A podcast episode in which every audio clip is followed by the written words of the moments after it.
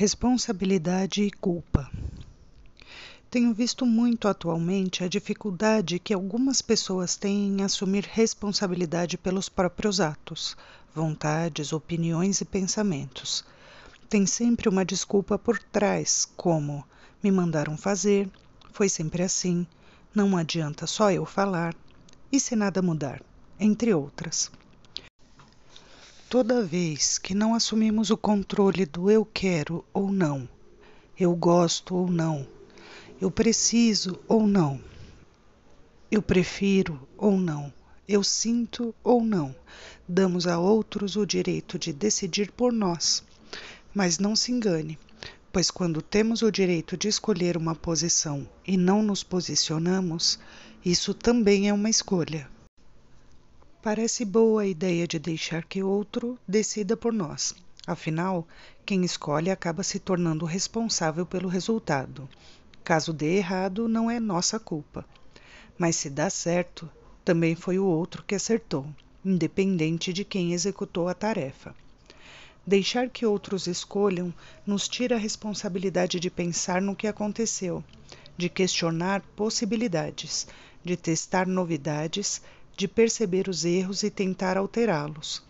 Nos tira a possibilidade de aprender com os erros e, o pior de tudo, nos tira a satisfação de curtir a conquista. De onde vem este medo tão grande de testar, treinar e errar que adquirimos com a maturidade? Foi com muito teste, treino, erros e acertos que saímos de completos incompetentes de habilidades para pessoas que se comunicam, escrevem, falam ou sinalizam, se movimentam, aprendem algo novo a todo momento. E de uma hora para outra, passamos de experimentadores de novidades a pessoas que têm medo de errar, de ser julgados, de impor as próprias vontades diante de um mundo que está sempre impondo as suas próprias vontades. Admiramos pessoas que são geniais em seus inventos, que são inovadoras, que são diferentes, mas nos limitamos a admirar as conquistas.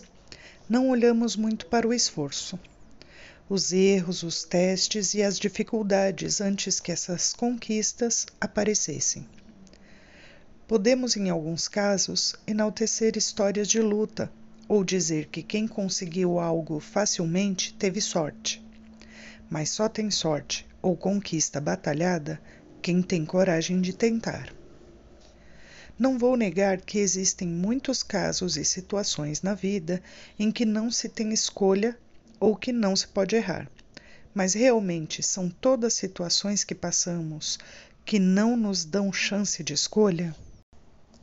Responsabilidade e culpa podem algumas vezes se confundir no significado, mas é bom dar o peso certo para cada palavra e uso delas em nossas vidas.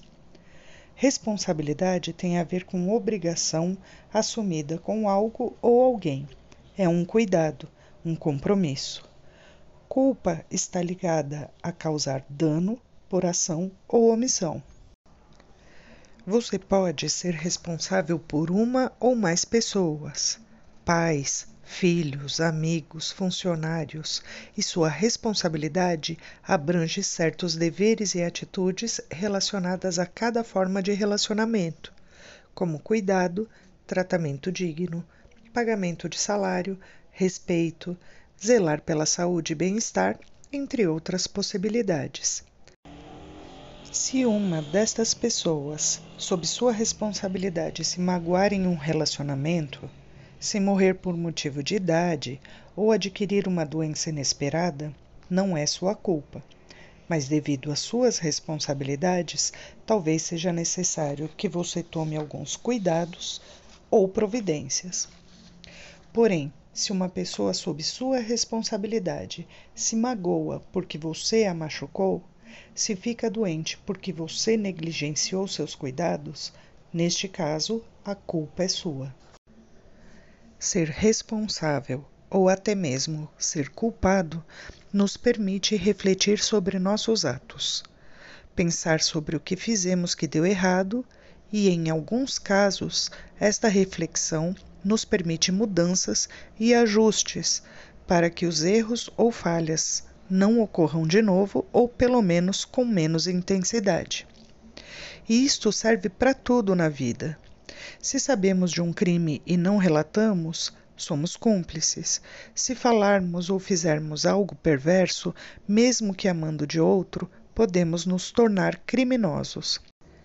Se deixarmos que outros nos machuquem, sem que digamos não, e ou peçamos ajuda, sofreremos. Se não votamos por não querer escolher ou pesquisar, ainda teremos os escolhidos por outros nos representando. Se tivermos um filho a pedido de outros, pais, cônjuges, amigos, religiosos, ainda teremos que arcar com as consequências de ter este filho, criando ou não, amando ou não. Então pense: até quando deixaremos que outros se responsabilizem por nossas escolhas?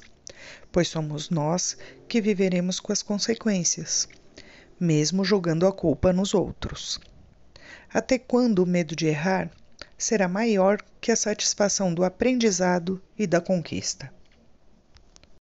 Meu nome é Melina Moraes, sou psicóloga clínica e atualmente estou atendendo somente por chamada de vídeo.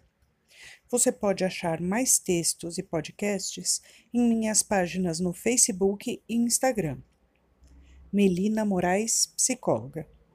Além de sugerir novos temas. Até mais.